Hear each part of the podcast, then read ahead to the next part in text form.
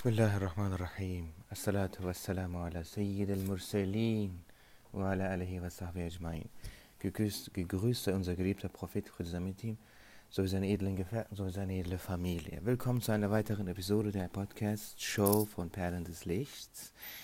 Heute möchte ich euch von Sayyida Nefisa radiallahu anha erzählen. Sayyida Nefisa ist eine Gottesfreundin, hört sich komisch an auf Deutsch, ist eine ist ein Gottesfreund, gehört zu Ahl Bayt, sie ist, eine, sie ist ein Enkelkind des edlen Gesandten, sallallahu alaihi wasallam, und sie gehört zu den größten Gelehrten, zu den größten Euliya, die es jemals gab.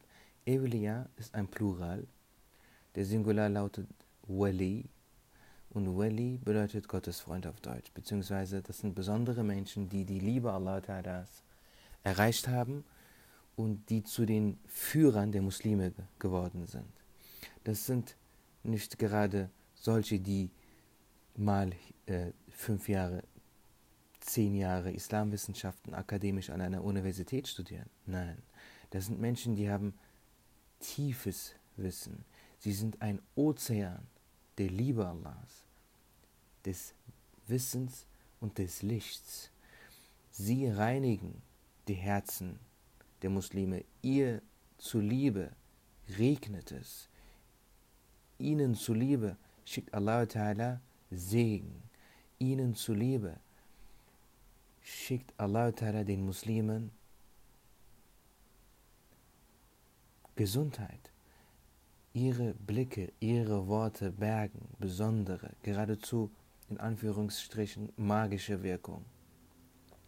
Sayyida Nafisa radiallahu anha, rahmatullahi ta'ala alaiha, ist ein, ist, gehört zu den größten Frauen der Ummati Muhammad, alaihi salatu wassalam.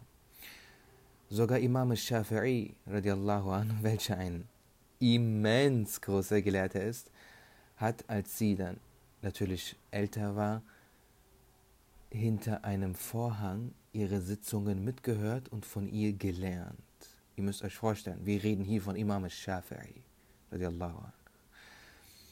Imam Shafi hat seine Rechtsschule, hat seine Rechtsschule innerhalb nur vier Jahren gegründet.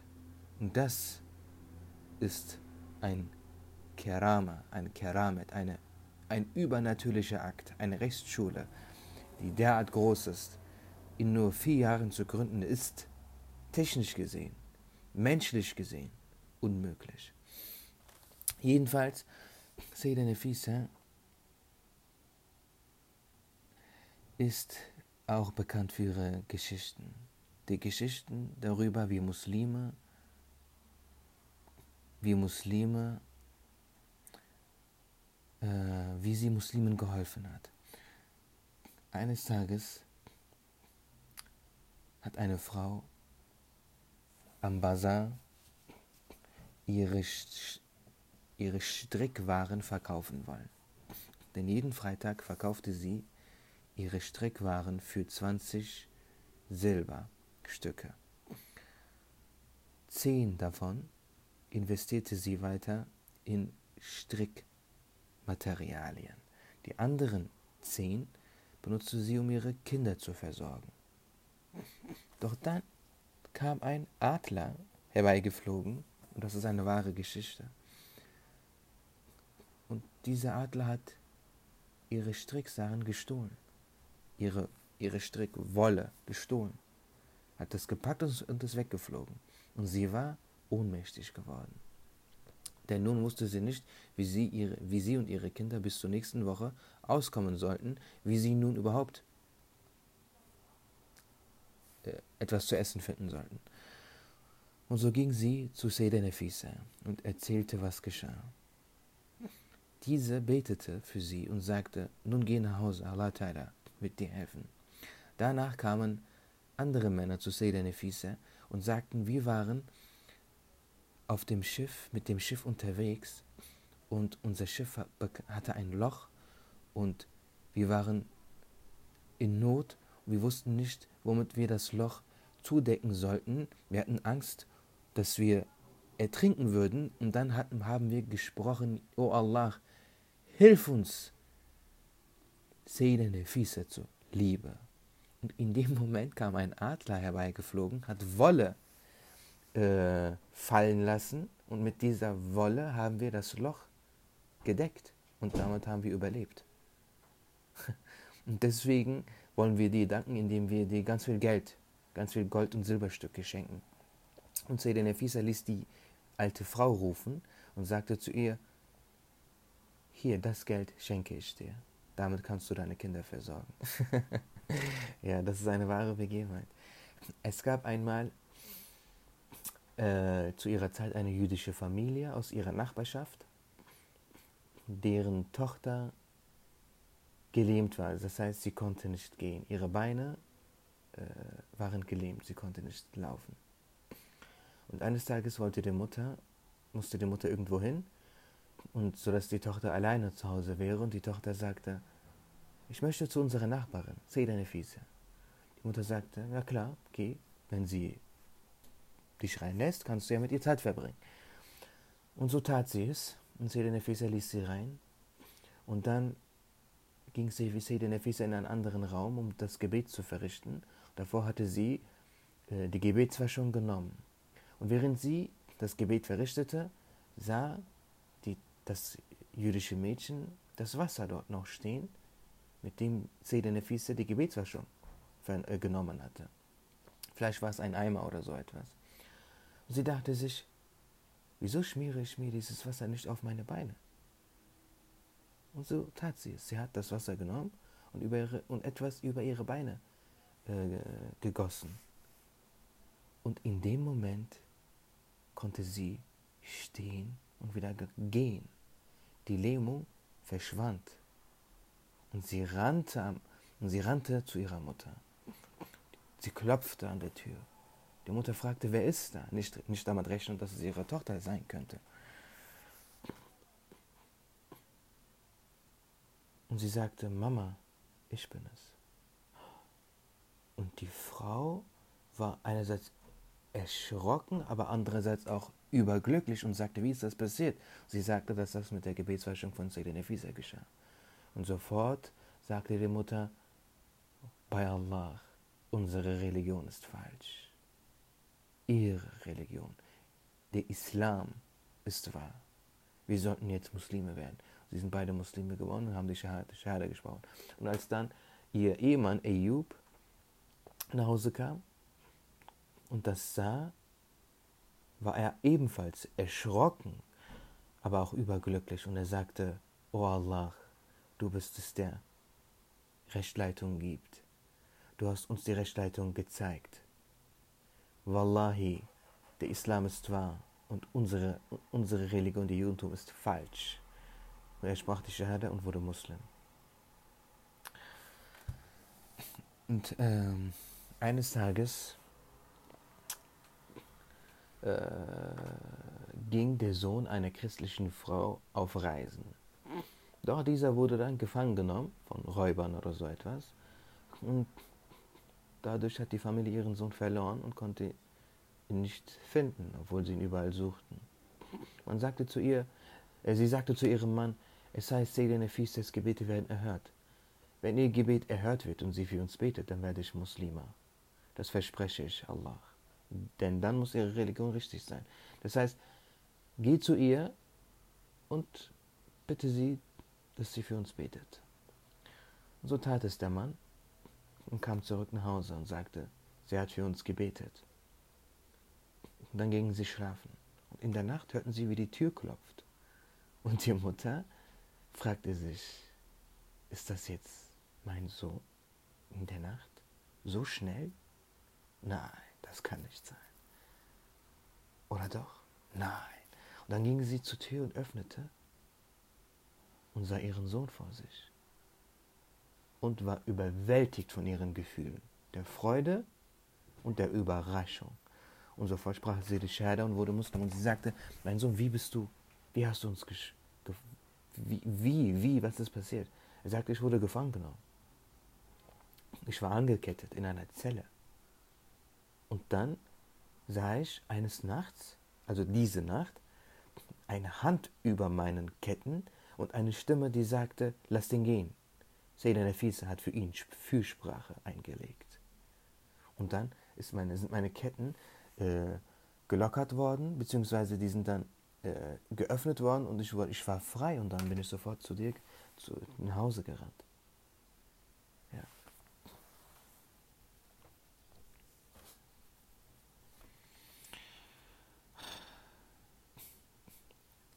Eines, ein Mann wurde von einem Tyrann, einem mächtigen, aber böswilligen Mann gerufen und er wusste, okay, wenn ich da jetzt hingehe, werde ich wahrscheinlich getötet werden. Und er ging dann davor zu Sele Nefisa und sagte so und so, ich werde gerufen, das könnte mein Tod werden. Und Sele Nefisa sagte, mach dir keine Sorgen, Allah wird dich vor den Tyrannen verstecken. Geh da ruhig. Und der Mann stand dann vor dem Tyrann und seine Männer waren auch anwesend. Und der Tyrann sagte, ja, wo ist denn der Mann? Ihr solltet ihn doch bringen. Und sie sagten, er ist doch hier. Und er sagte, wollt ihr mich gerade auf den Arm nehmen? Wo ist er denn? Ich kann ihn nicht sehen. Und sie sagten, er ist doch hier, er steht vor dir. Und er sagte, wo? Und sie sagen, hier. Und er konnte, konnte ihn nicht sehen. Und dann sagten die anderen Männer, wir haben gehört, dass der Mann äh, zu Sede Nefisa ging. Und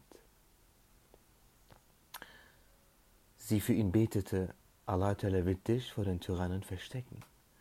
Jetzt wissen wir, was damit gemeint ist. Allah versteckt ihn vor dir. Das ist ihr Keramet. Das ist ihre Kerama. Und der Mann sagte, also ihr könnt ihn wirklich sehen. Sie sagten, ja, er wird vor dir versteckt.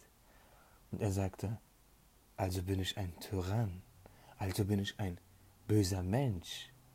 Und in dem Moment wurde es warm, wurde ihm warm ums Herz und er sprach die Töbe, er bereute seine Taten und in dem Moment konnte er dann den Mann wiedersehen. Und sofort ging er zu diesem Mann, den er wahrscheinlich töten wollte, und umarmte ihn und sagte, ich bereue, ich bereue. Ich werde von nun an ein neuer Mensch werden. Und hier nimm, das, nimm, nimm dieses ganze Gold und schenke es Sede Nefise.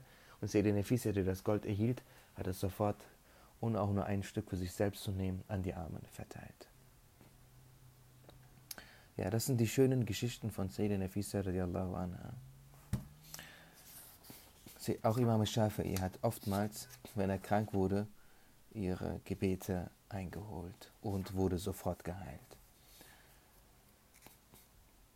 Dies zeigt auch, dass die Wahhabiten, die behaupten, solcherlei Dinge wären nur Märchen und wer daran glaube, äh, wäre im Schirk und dass sie der Salafi Salihin folgen, den Gelehrten der ersten Jahrhunderte folgen, ist alles eine Lüge, erstunken und erlogen.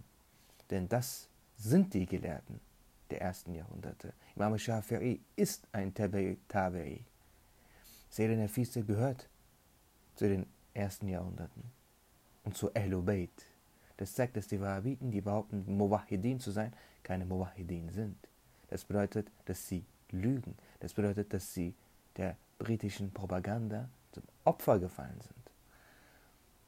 Das zeigt, dass sie eine heimtückische Sekte sind, die Muslime zu täuschen versuchen und, zu, und indem sie sagen, wir folgen nur Koran und Sunna, wir sind die Muwahidin und alle, die an Evliya glauben, sind im Schirk. Damit versuchen sie, die Muslime zu täuschen. Damit versuchen sie, den Glauben zu entstellen. Und die Gelehrten der Ahl haben über tausende Bücher geschrieben, die als Radiyya, als Antwort auf die Wahhabiten verfasst worden sind und sie bloßstellen.